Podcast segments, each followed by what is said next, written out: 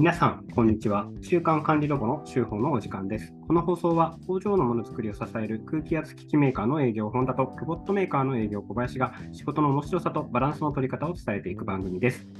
昭和と平成の狭間で生きてきた我々2人が平和の時代を迎え、日々の出来事に感じた部分を切り取って、いろんな方向から物事を捉える努力をしてみます。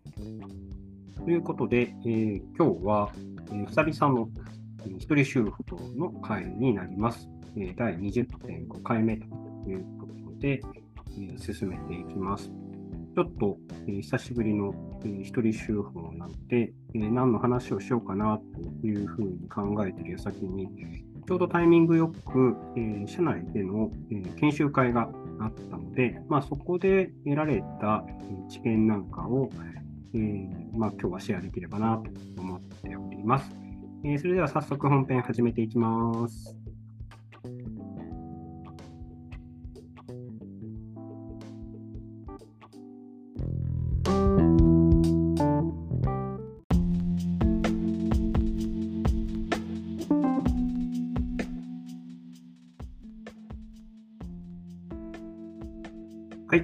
えーでは早速始めていきます。でえタイトルコールで、えタイトルを入れ忘れたので、えタイトルは認知のズレってイラッとするというテーマで、えお話をしていきたいと思います。まあ、今回参加した研修会というのが、えーまあ、ファシリテーションに関する、え研修会でした。まあ、ファシリテーションっていうと、こう会議なんか、まあ、いかにうまく進めていくかっていうような、まあ、スキルとか、ちょっとテクニックみたいな、えー部分も、えー出てくるんですけれども、まあ、今回得られたあの知見という中で、まあ、特に大きかったのは、まあ、当然ながらこういろんな人間がいる中で、えーみんな認知のズレをまず前提として持っていて、でその認知のズレっていうのを、えまあ、参加しているメンバーから、まあ、うまく、えどのように聞き出していって、でそれでまあ合意形成を得たりするか、まあ、あるいは、えーっとまあ、自分が考えている方向に、え物事を、まあ、進めていくか、まあ、そんな、えことをやるための、まあ、研修会というのに参加してきました。で、えー中で出てきた、まあ、認知のズレという、まあ、キーワードというのは、えー結構、まあ、よく多分皆さん感じることがああるかもしれないんですけども、え例えば、えー自分がですね、うんまあ、ある仕事、まあ、書類作成でも、まあ、パワーポイントの作成でもいいんですけれども、えー1時間で、えー作れるっていうケースがあると思います。ただ、えー一方で、え別の人が、それに着手すると、え10時間かかるいうような、えーことが、まあ、起きたりすると。でそうしたときに、えー自分の物差しでいくと、この程度のパワーポイントは、まあ、1時間で、えー作れるのが当たり前っていうふうに、えー認知しています。ただ一方で、えー他の人ですね、からすると、いや、このパワーポイントの物量って10時間はかかるよっていうふうに認知していたりするケースがあります。でどうしても多分自分が得意な分野に物差しをこう合わせてしまうと、えこの、まあ、仕事、この、えー物量だったら、まあ、1時間でできるって思っている人と、いやいや10時間かかるって思っている人が、え同じ、えー土俵というか、まあ、同じ職場で仕事をしていると、まあ、1時間で仕事ができると思っている人が、例えば10時間かかるっていう人に仕事を出したときに、なんでこんなに時間がかかるんだろうっていうふうに、ね、思って、でかつその時に、えーなんで10時間かかるとか、まあ、あるいは、うん仕事をお願いした段階で、えーその人は10時間かかるっていうのを、まあ、認識した上で依頼していれば、そこでのこう認知のズレっていうのは起きなくなるんですけども、勝手に1時間でできるだろうっていうふうに出してしまって、まあ、10時間かかると、そもそものこう、仕事をこなせるスピードだったりとかっていうものに、まあ、ズレが生じて、でかつ、えー自分が想定してたよりも早い場合、例えば1時間でできるものが30分で上がってくる場合、これの場合は、逆にこの不満感っていうのは生まれないんですけども、これが10時間とかで上がってきてしまうと、えー、そこでは、えー、まあ、要はイラッとするというか、あのまあ、不満が出てくるということが、まあ、起きるんですよね。で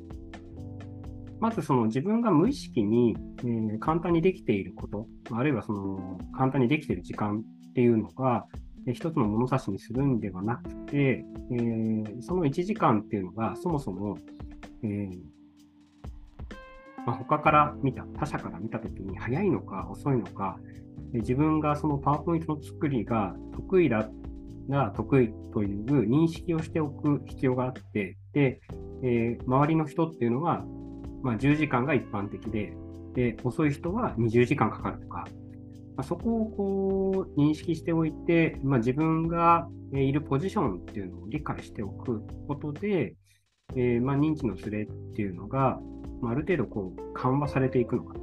でそれが緩和されると、結果的には、ま、イラッとするケースっていうのは減ってくると。でまあ、イラッとすることっていうのは基本的に多分自分が得意なことなんですよね。例えば、そのまあポイントが自分なら取れるのに何ヶ月かかっても取れないとか、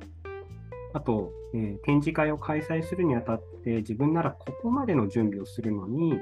えー、事前準備が行われていないとか、で、おそらくそのアポイントのケースにしても、まあ、展示会の準備にしても、まあ、自分が求めてるクオリティとか、自分はここまでやれるのにというのは、えー、そらく自分が得意な分野だから、えそこまでこう物差しが高くなってしまっているというかですね、そういうケースがあるので、その時は必ず、まあ、相手の物差しも、え見せてもらって、え自分ではこれが10点だと思ってるんだけれども、えあなたの10点はどこにあるのとかっていうですね、まあ、そういう対話をして、その認知のズレを、まあ、いかに縮めていくかっていうことで、えー、まあ、お互いにこうイラッとするっていうケースっていうのが、まあ、薄まっていくのかなと。で、えー、まあ、それを前提に会話をしていけば、えー、まあ、足りない部分っていうのも、まあ、見えてきやすくなって、えーまあ、相手の、え、逆に得意分野、えっとまあ、自分に対してこう逆にイラッとすることって何かありますか？ですね、まあ、そういうのをこう対話の中でしてみるっていうのもあの重要なのかなということに気づくことができました。まあ、どうしても自分が得意分野で相手がそれのクオリティだったりスピードに追いついてきていないケースでいくと、まあ、イラッとしてしまうケースがあるんだと思うんですけども、そこは一回落ち着いて、えー、なんで自分がイラッとしているのか。で、大概そのイラッとしている場合っていうのは、自分がその相手よりも、えー、そこの分野において勝っていたりするケースが多いので、えー、ちなみに自分はの物差し的にはこうなんですけどっていうのを一度会話してみると、まあ、いいんじゃないかなというふうに感じました。その、まあ、勉強会で気づいたことは以上になります。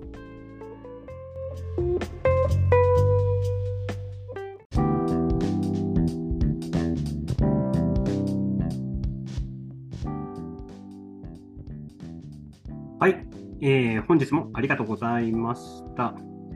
まあ、今回の、えーまあ、研修会で気づいたことっていうのは、えーまあ、みんな違う考え方を持っているし、まあ、みんなそれぞれ、えー、物差しの長さとか尺度が違うので、えーまあ、特にこう一つの、ま、仕事とか一つの職場で、ま、同じ仕事をこなす場合なんかには、まあ、その物差しをですね、まあ、お互い見せ合って、え、事前に、え、相手のスピードだったりとかクオリティとか、まあ、そういうものをこう理解してながらですね、えーまあ、強みと弱みを補完していくことが大事なのかなと。で、まあ、その会話をするときに、まあ、今日研修会とかで学んだですね、ファシリテーションとかをうまく活用しながら、まあ、相手の、えー、まあ、真意とかですね、物差しの長さとか、まあ、そういうことを聞き出していくのに使っていけるといいのかなというふうに